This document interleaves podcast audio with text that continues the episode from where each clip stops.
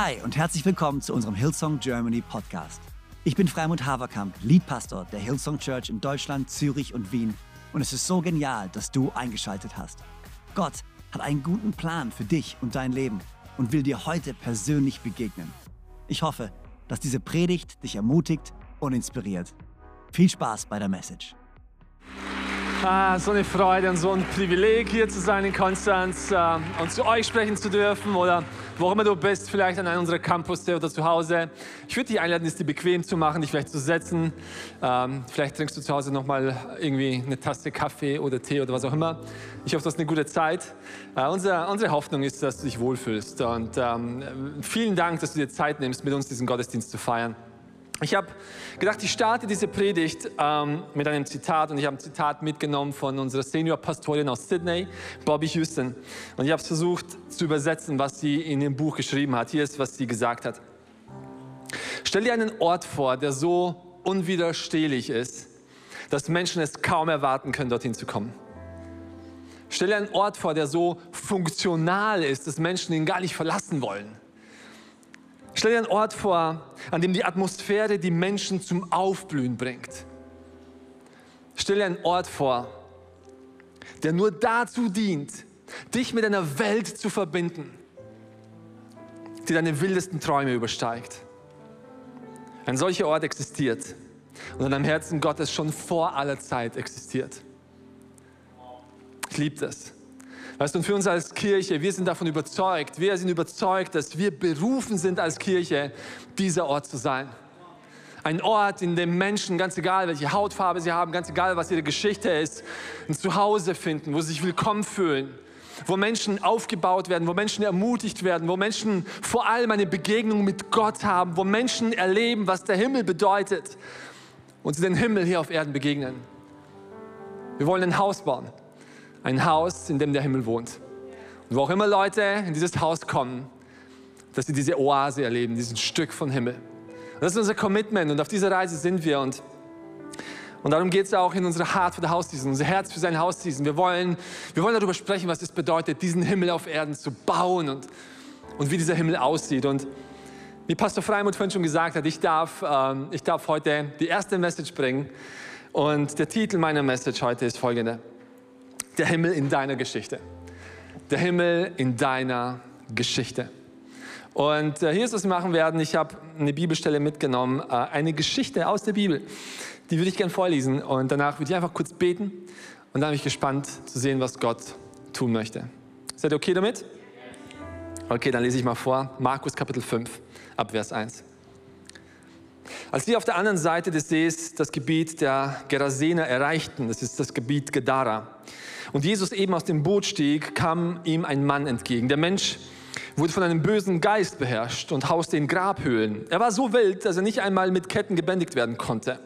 Und so oft man ihn auch an Händen und Füßen fesselte, jedes Mal zerbrach er die Ketten wieder und riss sich los. Niemand konnte ihn überwältigen. Tag und Nacht hielt er sich in den Grabhöhlen auf oder irrte in den Bergen umher. Dort schrie er auf und schlug mit Steinen auf sich ein.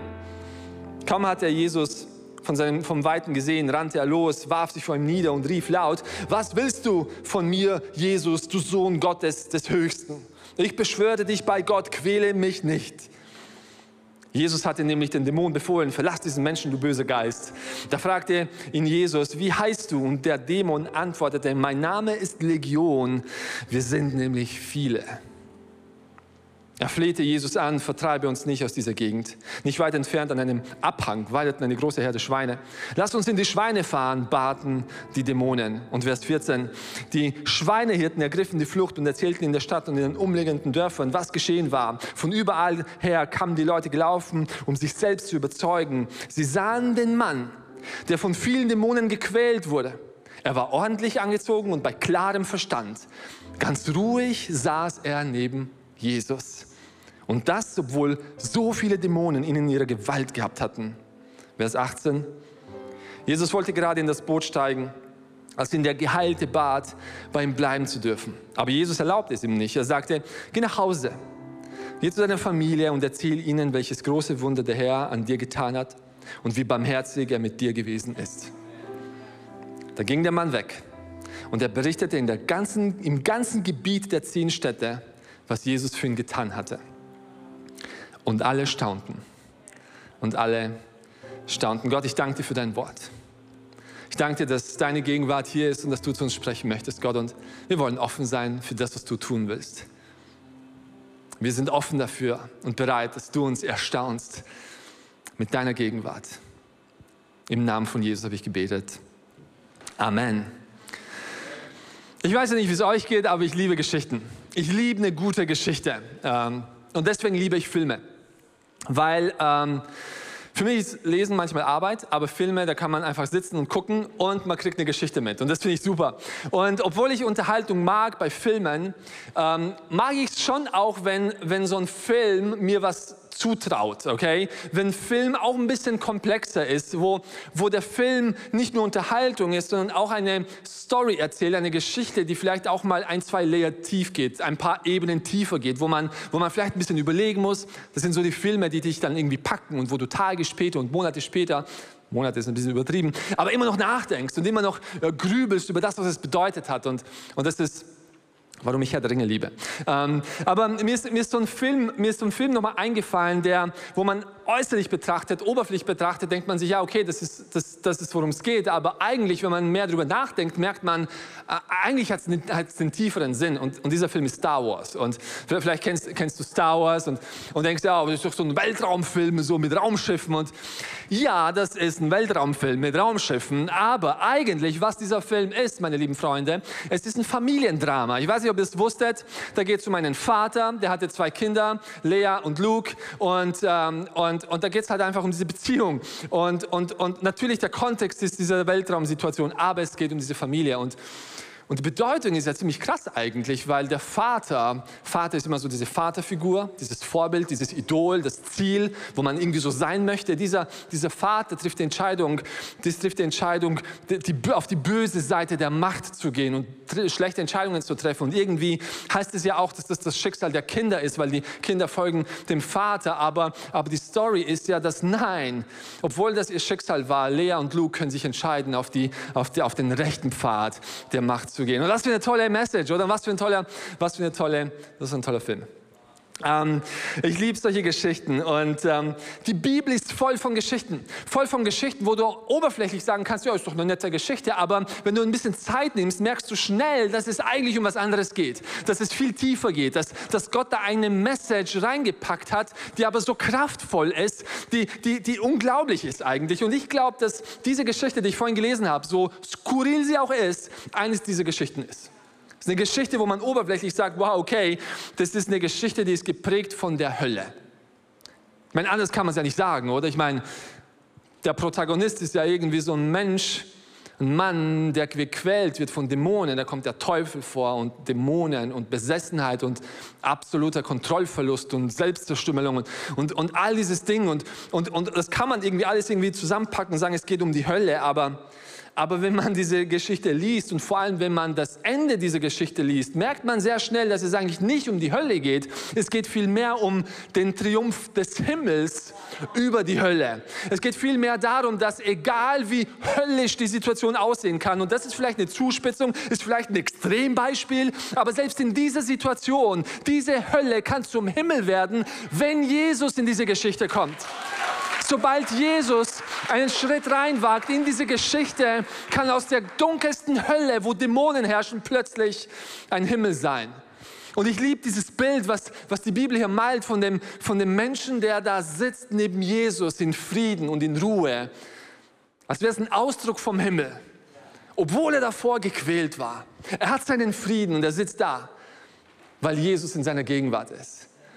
Eigentlich ist diese Story eine Story über den Himmel. Es ist eine Demonstration von Macht. Ich meine, es ist eine coole Sache. Ich, ich liebe es mir, mir so vorzustellen, wenn ich sowas lese. Jesus kommt aus dem Boot heraus in das Gebiet der, von Gadara und, und da ist dieser Mann und der läuft auf Jesus zu und der, ist, der, der, hat, der, hat, der hat eine Legion von Dämonen in sich, okay? Eine römische Legion ähm, umfasste 6000 Fußsoldaten. Das ist eine Armee, okay?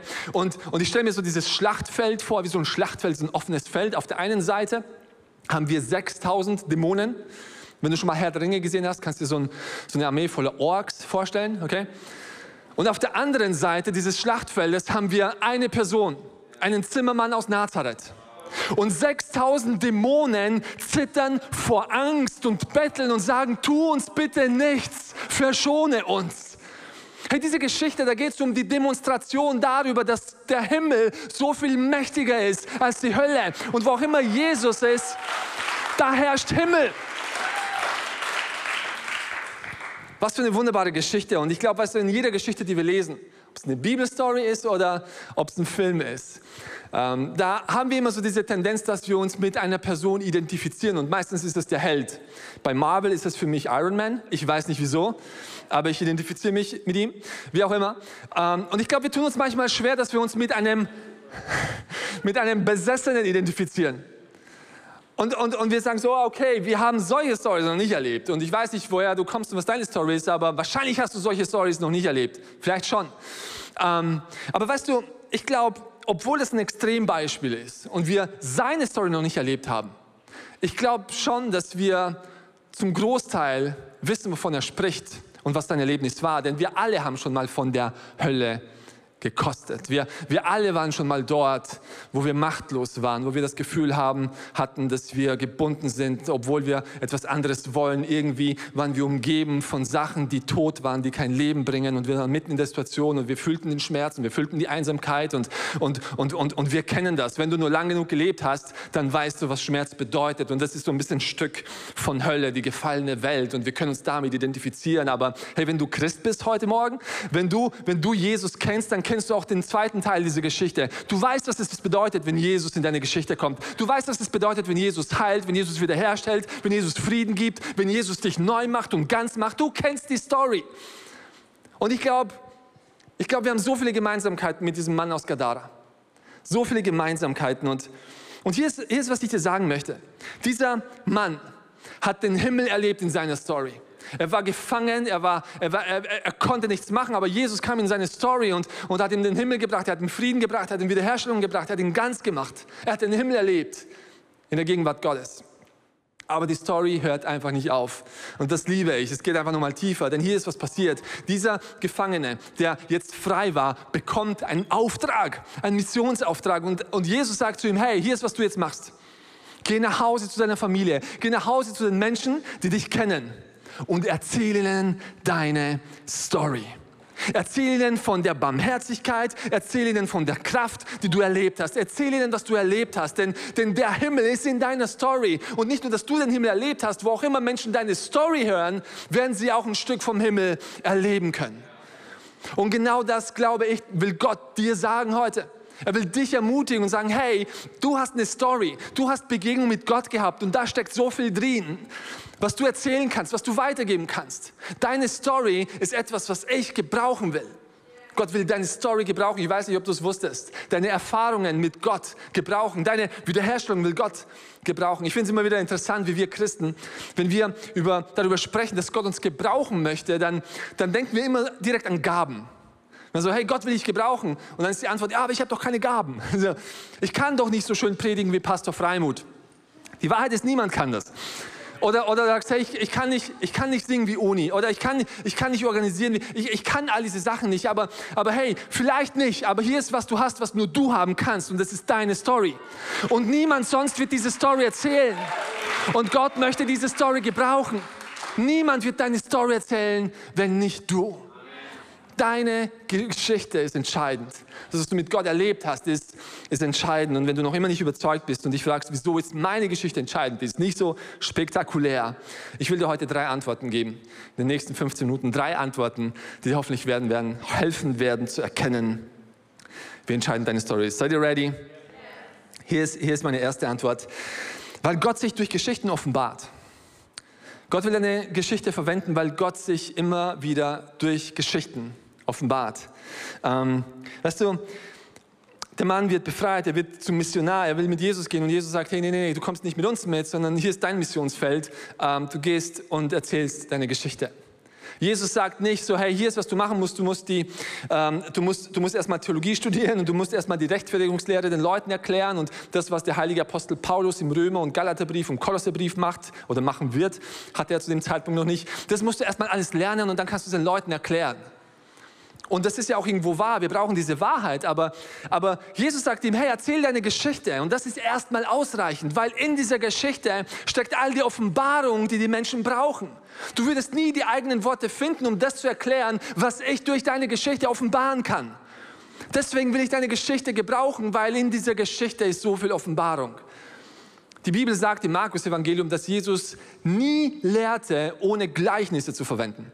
Herr Jesus, wenn du, wenn du willst, war ein Geschichtenerzähler. Das war die Art und Weise, wie Jesus gelehrt hat. Er hat immer wieder Beispiele verwendet, immer wieder Geschichten erzählt. Ich habe so ein Beispiel mitgenommen. Ähm, als die Jünger nicht wussten, was jetzt hier auf sich hat mit diesem, mit diesem Reich Gottes, mit dieser eschatologischen Spannung, sagen wir, oder? Wo, wo, wo Gott sagt oder wo Jesus sagt, hey, das Königreich ist schon da, es ist mitten unter euch, aber dann gleichzeitig ist es nicht wirklich sichtbar. Und dann sagt er zu den Jüngern, geht hin und, und baut das Königreich. Und es war für die Jünger war so, okay, was heißt das denn jetzt alles? Und wir verstehen das irgendwie nicht. Und, und, und Jesus sagt folgendes, Matthäus Kapitel 13, Vers 31. Er sagt, das Himmelreich ist wie ein Senfkorn, das auf dem Feld gesät wird.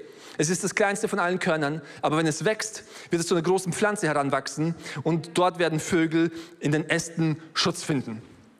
Das ist die Story, die er erzählt. Mit anderen Worten, so hey, nur weil etwas noch klein ist und nicht sichtbar ist, heißt es noch lange nicht, dass es nicht da ist. Und wenn man es gießt und wenn man es füttert, dann wird es wachsen und dann wird es so groß werden, dass, es, dass, dass du es nicht mehr, nicht mehr sehen kannst. Es wird Schutz bieten, all denen, die schutzbedürftig sind. Das, was Jesus hier im Prinzip sagt in deiner Geschichte, die zwei Sätze lang ist, dafür brauchen Theologen manchmal Bücher, um zu erklären, wie dieses Königreich auf Erden sich manifestiert. Und ich liebe das so sehr, dass Jesus immer wieder diese Geschichten bringt vom verlorenen Sohn, vom verlorenen Schaf. Und diese Geschichten sind zwar kurz und sind zwar süß, aber vor allem tragen sie so ein Gewicht an Bedeutung und offenbaren Gottes Herz. Die Bibel ist der Weg, wie Gott sich der Menschheit offenbart hat. Die Heilige Schrift. Und wisst ihr, was ich an der Bibel liebe? Es ist ein Geschichtsbuch. Es ist, es ist kein Lehrbuch in erster Linie, es ist, kein, es, ist, es, ist, es ist keine Enzyklopädie, es ist, kein, es ist kein Gesetzbuch, vor allem ist es ein Geschichtsbuch. Und da kannst du Geschichten lesen, Geschichten, die unglaublich sind, wie zum Beispiel die Geschichte von Moses, der berufen war, das Volk Israel aus der Tyrannei und aus der Sklaverei zu befreien, zu führen durch die Wüste ins gelobte Land. Und ich, wenn du diese Geschichte liest, ich meine, das ist unsere Geschichte, das ist die Geschichte der Menschheit, egal wo wir stehen in unserem Glauben, wir alle sind auf der Suche nach dem gelobten gelobten Land. Wir alle wollen in dieses Land, in dieses Versprechen. Und diese Story offenbart so viel von, wie wir da hinkommen. Und, und die Bibel ist voll von Stories, die Gottes Herz offenbaren. Ich liebe es so sehr. Geschichten haben so eine Kraft das, was wir als Menschen manchmal nicht verstehen können, verständlich zu machen. Und deswegen gebraucht Gott Geschichten. Und er will nicht nur die Geschichte gebrauchen von diesem Mann aus Gadara. Und nicht nur Geschichten von Moses und von Gideon, er will, er will deine Geschichte gebrauchen. Weil auch in deiner Geschichte ist so viel Wahrheit, so viel Kraft über Gottes Barmherzigkeit, Gottes Liebe, Gottes Vergebung, Gottes Wiederherstellung. Und deine Geschichte ist einzigartig. Gott will sie gebrauchen. Hier ist, hier ist der zweite Grund, warum deine Geschichte entscheidend ist. Zweitens, weil Geschichten Überzeugung bauen. Geschichten bauen Überzeugung. Ähm, ich kann mich erinnern, als ich 17 Jahre alt war, schon lange her, und ich den Führerschein gemacht habe. Ich habe mich für die theoretische Prüfung natürlich gut vorbereitet, konnte äh, die Straßenverkehrsordnung und habe alle Schilder auswendig gelernt und wusste auch, wie das mit der Anhängelast funktioniert. Okay? Und, und wusste auch, wie man so ein Auto bedient, theoretisch. Ich wusste Pedalen und Gangschalthebel und alles, ne? alles. Top. Aber dann war ich zum allerersten Mal hinter dem Steuer neben dem ähm, Fahrlehrer und die Ungewissheit und die, ich hatte nicht wirklich Angst, aber, aber die Verzweiflung stand mir im Gesicht, weil theoretisch wusste ich, wie es funktioniert, aber ich habe es noch nie erlebt. Heute, 18 Jahre später und gefühlte eine Million Kilometer später, muss ich euch gestehen, ich weiß wahrscheinlich nicht mehr all die Sachen, die ich damals gelernt habe. Ähm, ich, weiß, ich weiß nicht, wie das funktioniert mit dieser Anhängelast. Und ich weiß nicht, ob ihr euch damit identifizieren könnt, aber wenn ich die, die Fahrprüfung, die theoretische jetzt ohne Vorbereitung machen müsste, ich weiß nicht, ob sie bestehen würde, okay? Ich weiß nicht, wer mit mir ist. Aber hier ist, hier ist was ich weiß. Ich kann Auto fahren. Ich, ich habe die Confidence, dass ich mich in ein Auto reinsetzen kann und Auto fahren kann. Weißt du wieso? Weil ich es erlebt habe und weil ich es jeden Tag erlebe, weil ich die Erfahrung habe, weil ich die Geschichten kenne von all der Fahrerei. Ich habe es erlebt. Hey, weißt du, wenn wir etwas erleben, Geschichten haben diese Kraft, aus einem theoretischen Glauben einen praktischen Glauben zu machen. Es ist eine Sache zu wissen, wie Sachen funktionieren. Es ist was anderes, wenn du es erlebst, wenn du die Geschichte kennst, wenn du dabei warst, wenn du dort warst. Da gibt es diese geniale Story in Johannes äh, Evangelium Kapitel 9 von dem Blinden. Jesus heilt einen Blinden, der war, der war blind gewesen und jetzt, jetzt wird er geheilt. Und das, alle sind happy, außer die Pharisäer. Und die Pharisäer, denen hat es gar nicht gepasst. Und dann sind die zum Blinden hin und haben gesagt, hey, du musst aufpassen. Gell? Dieser Jesus, das ist ein Scharlatan und das ist ein Sünder und das ist ein Gotteslästerer und der hat gar nicht diese Kraft und der kann all das nicht. Und wisst ihr, der Blinde war komplett überfordert, weil der wusste ja nicht, was er darauf antworten soll. Der hatte kein theologisches Wissen über den Messias und er wusste nicht irgendwie eine smarte Antwort drauf. Aber hier ist, was der Blinde gesagt hat und ich liebe das so sehr. Johannes Kapitel 9, Vers 25. Er sagt, Freunde, ob er ein Sünder ist, das weiß ich nicht. Aber eins weiß ich, ich war blind und jetzt kann ich sehen. Ich war blind und ich habe es erlebt, ich war da, ich habe die Erfahrung gemacht und ist, du kannst mir jetzt alles erzählen, was du willst, aber mein Glaube ist in Jesus, mein Vertrauen ist in Jesus. Weißt du wieso? Weil ich eine Überzeugung habe, weil ich da gewesen bin. Ich war blind und jetzt kann ich sehen. Und das ist etwas, was mir niemand nehmen kann was mir kein Argument der Welt stehlen kann, weil ich war da. Äh, vor vier Jahren, 2017, kam Andrew Denton zum ersten Mal ich weiß nicht, ob es zum ersten Mal war, aber er kam nach Deutschland. Äh, Andrew Denton ist einer unserer genialen Kingdom-Bilder aus Sydney und eine absolut inspirierende Person. Und äh, ich weiß noch, er war in München und Essie und ich, meine Frau und ich, wir sind Kingdom-Bilder und wir waren mega pumped darüber. Und wir waren an dem Donnerstag, ich war an dem Donnerstag da, meine Frau war in der Arbeit.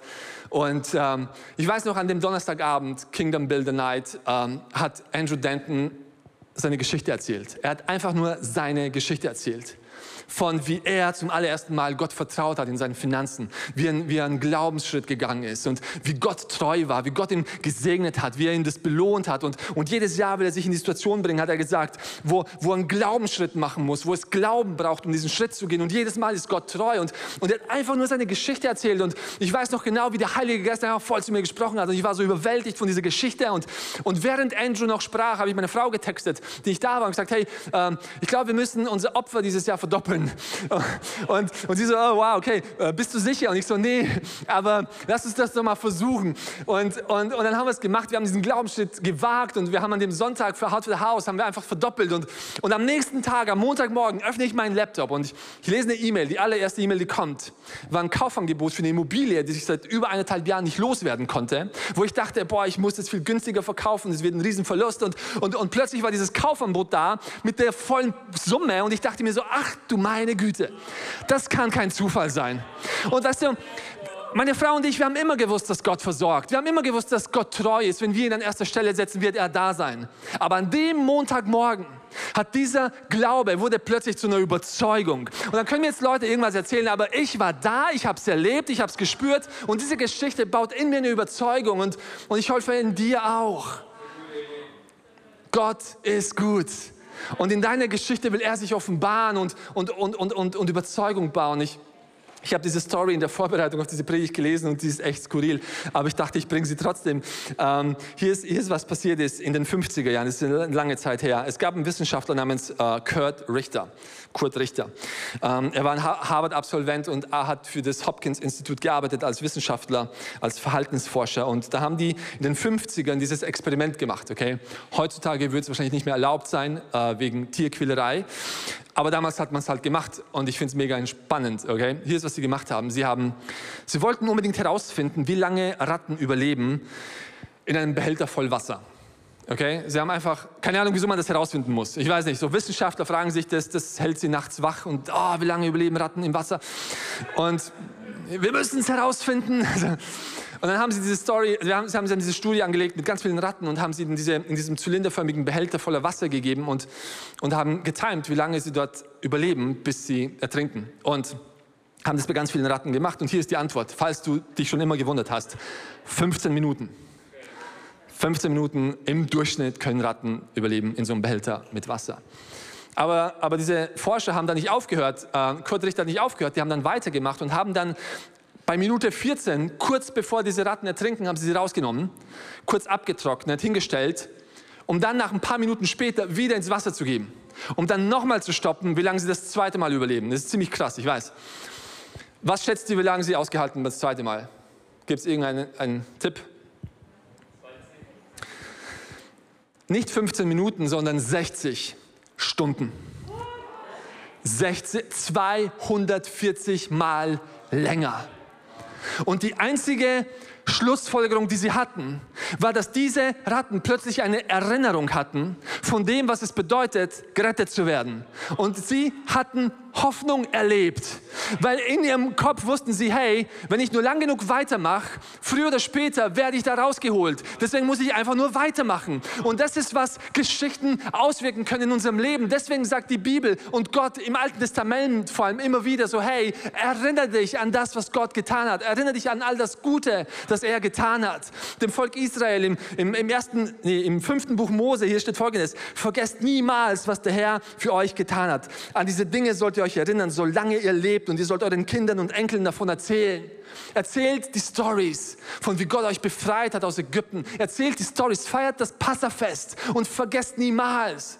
Nicht nur, damit wir uns einfach erinnern an unsere History, sondern vor allem, weil, weil es Hoffnung ist, die uns antreibt. Es sind diese Geschichten, die uns neue Hoffnung gibt. Man, und ich will dich ermutigen, es ist die Experience, es ist die Geschichte, die du mit Gott erlebst, die dir neue Kraft gibt, weiterzumachen, die eine Überzeugung baut, die dich weiterlaufen lässt und weitergehen lässt, als du jemals aus eigener Kraft machen könntest. Hilft es irgendjemandem? Hier ist meine dritte Antwort, die ich für dich habe. Warum ist deine Geschichte entscheidend? Nicht nur, weil, weil Gott sich immer wieder in Geschichten offenbart, nicht nur, weil, ähm, nicht nur, weil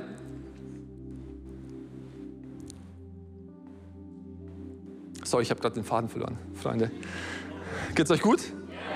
Ich habe noch 3 Minuten 50. Ich mache einfach weiter. Die dritte Antwort ist, weil unsere Geschichte Gottes Botschaft für die Welt ist. Unsere Geschichte ist Bo Gottes Botschaft für die Welt. Ähm, Gott hat sich offenbart in der Heiligen Schrift. Aber in deinem Leben und in deiner Welt gibt es Menschen, die diese Schrift vielleicht nicht lesen werden, aber sie kennen dich und sie kennen deine Story und sie kennen deine Geschichte. Und wir sind das Salz der Erde, das Licht der Welt und wir sind positioniert mit unserer Geschichte an all den Orten, wo wir eben sind. Und Gott will diese Geschichte verwenden. Er hat eine Botschaft für die Welt. Es gibt einen Bibelvers im 2. Korintherbrief, Kapitel 3, der uns mega inspiriert hat in der Vorbereitung ähm, für diese Hard, für die House Season. Und hier ist, was Paulus schreibt, der Kirche in Korinth. Er sagt folgendes: Jeder kann sehen, dass ihr selbst ein Brief von Christus seid den wir in seinem Auftrag geschrieben haben. Nicht mit Tinte, sondern mit dem Geist des lebendigen Gottes. Nicht auf steinerne Gesetzestafeln wie bei Moses, sondern in menschliche Herzen. Was Paulus hier sagt, ist so, hey, dein Leben ist eine Geschichte. Und, und deine Geschichte ist ein Brief, den Gott verfasst und den er an Menschen schicken möchte. Das, was du erlebst, ist nicht nur für dich, das ist etwas, was Gott benutzen möchte. Der letzte Vers in unserer Story, die wir gelesen haben, von dem Besessenen, der geheilt wurde von Jesus in Gadara. Hier, hier steht folgendes. Da ging der Mann weg und berichtete in den ganzen, im ganzen Gebiet der zehn Städte, was Jesus für ihn getan hatte. Und alle staunten. Er ging weg und berichtete, wo? Im ganzen Gebiet der zehn Städte. Ich habe mal nachgeschlagen, was das für ein Gebiet ist. Und ich habe herausgefunden, das ist ein Riesengebiet. Das erstreckt sich von Syrien, Damaskus bis runter zu, zu Jordanien. Das ist ein Gebiet, das ungefähr irgendwo so zwischen 5.000 und 10.000 Quadratkilometer groß ist. Doppelt so groß wie ganz Galiläa.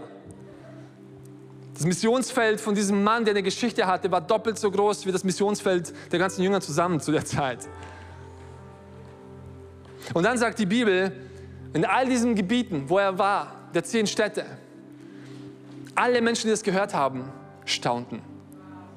Sie staunten. Ähm, ich habe nachgeschlagen, was das für ein Wort ist im Originaltext, im Griechischen heißt, es ist das Wort Taumazo. Ähm, und, und Taumazo würde man übersetzen mit einem überwältigt sein von etwas Übernatürlichem. Es nicht fassen können. Im, im, im Latein ist es das Wort Mirari, was, was im Englischen mit Marvel oder auf Deutsch mit Wundern ähm, abgeleitet wird. Und, und da ist dieses Übernatürliche drin, dieses, dieses Wunder, dieses etwas, was nicht von dieser Welt ist, etwas, etwas Himmlisches. Und ich habe versucht nachzusehen, okay, wo kommt denn dieses Wort überall vor im Neuen Testament oder in der Bibel, dieses, dieses Staunen, dieses Taumazo. Und es kommt sehr häufig vor, sehr, sehr oft. Und ich habe es mindestens 30 Mal nachgeschlagen, okay? Und jedes Mal, wo ich es gefunden habe, war es eine Situation, wo Menschen gestaunt haben über Jesus oder etwas Übernatürliches, was Gott gemacht hat. Ich habe hier einfach nur ein paar Beispiele in Markus 6. Als die Jünger gesehen haben, dass Jesus den Sturm stillte, staunten sie. Sie waren überwältigt, sie konnten es nicht fassen. Als, als, als die Menschen gesehen haben, dass Jesus den Gelähmten aus Kapernaum heilte, staunten sie, sie konnten es nicht fassen. Sie waren konfrontiert mit etwas Übernatürlichem, mit etwas Himmlischem. Hey, die Jünger staunten, als Jesus zu dem Feigenbaum gesprochen hat und dieser vertrocknete. Sie waren konfrontiert mit etwas Übernatürlichem. Immer und immer wieder staunten die Menschen. Es wird dieses Wort verwendet und vor allem wird dieses Wort verwendet, Taumazo, in der Offenbarung, wo Johannes diese, diese Offenbarung hat vom Himmel. Er sieht den Himmel, er sieht Gott in all seiner Herrlichkeit und seine Reaktion ist Taumazo. Er muss, er muss staunen, er war konfrontiert mit dem Himmel. Und genau dieses Wort wird hier verwendet, um zu beschreiben, was die Reaktion war von Leuten, die die Geschichte gehört haben, eines Menschen, der von Jesus befreit wurde. Und alles, was ich dir sagen will, ist so, hey, vielleicht ist der Himmel in deiner Geschichte. Und vielleicht denkst du, hey, meine Geschichte ist vielleicht nicht so spektakulär, aber was ist, wenn ich dir sagen würde, dass in dieser Geschichte so viel Himmel ist und so viel Wahrheit ist, dass Menschen verändert werden könnten durch diese Geschichte? Ich will dich ermutigen, hey, hier ist, was du machen kannst. Und wenn du ein Takeaway hast, eine Sache, die du mitnehmen möchtest von dieser Message, ich will dich herausfordern, geh nach Hause und setz dich hin und mach dir ein paar Gedanken und, und erinnere dich. Erinnere dich an all die Situationen, wo Jesus treu war. Erinnere dich an alles, was er Gutes gemacht hat, wo du gebetet hast und er dich erhört hat, wo du, wo du, wo du über Versorgung gebetet hast und er war da mit seiner Versorgung, wo er seine Macht demonstriert hat und seine Liebe demonstriert hast.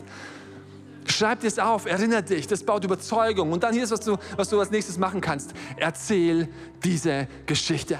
Erzähl von Gottes Güte. Erzähl von seiner Liebe. Du kannst ein Instrument, ein Werkzeug sein für Gott, um Menschen zu erreichen, die sonst niemand erreichen könnte. Und deine Geschichte ist kraftvoll. Deine Geschichte ist so kraftvoll.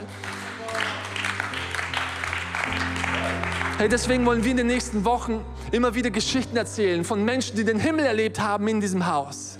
Geschichten, weil diese Geschichten uns aufbauen, für uns eine Überzeugung bauen. Und weil Gott diese Geschichten gebrauchen möchte und er möchte deine Geschichte gebrauchen. Und wenn du heute hier bist und, und du kennst Jesus noch nicht, du lebst nicht mit Jesus, du hast nie diese Entscheidung getroffen zu sagen, Jesus, ich will, dass du Teil bist von meiner Geschichte. Hier ist, was ich dir sagen möchte. Das ist eine gute Nachricht. Die gute Nachricht ist, deine Geschichte ist noch nicht zu Ende geschrieben. Du bist mittendrin. Und ich glaube, dass jetzt dieser Moment ein entscheidender Moment ist, weil, weil du heute eine Entscheidung treffen kannst, Jesus zu erlauben, aus diesem Boot zu steigen in dein Gadara. Und vielleicht siehst du dich gerade um und vielleicht ist, fühlt es sich so an wie die Hölle. Vielleicht fühlt es sich an wie Schmerz und es riecht und schmeckt nach, nach Hölle. Aber was ich dir sagen will, ist, wo auch immer Jesus reinkommt, muss die Hölle weichen und der Himmel macht sich breit. Wenn Jesus in deine Geschichte kommt, wird der Himmel sichtbar. Und das kann deine Geschichte sein. Die Geschichte des Mannes aus Gadara kann deine Geschichte sein. Eine Geschichte, die damit endet, dass der, dass der Mann nicht nur den Himmel erlebt hat, nicht nur in Frieden dagesessen ist in Gottes Gegenwart, sondern beauftragt wurde, da rauszugehen in die Welt und die Welt zu verändern. Das ist so kraftvoll. Und du kannst heute die Entscheidung treffen und sagen, ja, ich, ich, will, ich will, dass Jesus in mein Gadara kommt. Ich will, dass Jesus in meine Hölle kommt. Ich will, dass, dass der Himmel reinkommt. Und dass auch meine Geschichte eine Geschichte wird von der Demonstration von Gottes Macht und Gottes Güte und Gottes Liebe. Und ich will dich herausfordern, einfach diese Entscheidung zu treffen. Und zwar, indem du ein sichtbares Zeichen gibst. Weißt du, es ist wichtig, dass du dieses Zeichen gibst, weil, weil das wird dich morgen daran erinnern, dass du heute diese Entscheidung getroffen hast. Und weil ich für dich beten möchte. Also während alle Augen geschlossen sind an all unseren Campussen, es ist einfach ein Moment zwischen dir und Gott allein, will ich dir die Möglichkeit geben, heute zu sagen, komm mal, ich nehme dieses Angebot an. Das Angebot, dass Jesus in meine Geschichte kommt und diese Geschichte verändert. Wo auch immer du bist, kannst du diese Entscheidung treffen, zu sagen, ja, ich will. Ich will diese Einladung annehmen, ich will mich öffnen dafür. Komm du in mein Gadara. Das heißt, wenn du das bist und diese Entscheidung treffen möchtest, will ich dich einladen, dass du in dem Moment die Hand hebst. Einfach als sichtbares Zeichen, damit ich sie sehen kann und ich will danach für dich beten. Wo auch immer du bist. Komm on, ich sehe dich, absolut genial.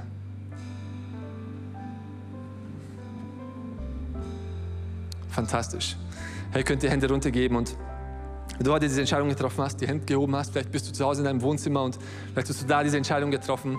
Hier ist, was wir machen wollen. Ich werde beten, wie gesagt, ich will für dich beten, aber, aber ich will dich einladen, dass du mit, mit mir betest, dass du mir nachbetest, einfach Satz für Satz und Wort für Wort und machst zu deinem Gebet. Und ich glaube, dieses Gebet kann diese Entscheidung nochmal besiegeln und, und, und in dem Moment kann deine Geschichte einfach einen neuen Spin kriegen und, und, und eine neue Bedeutung kriegen. Also, wenn du diese Entscheidung getroffen hast, komm mal, beten mir einfach nach und wir alle beten zusammen. Ist das gut?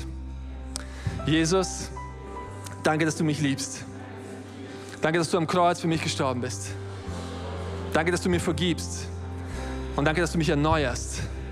Danke, dass du meine Geschichte erneuerst.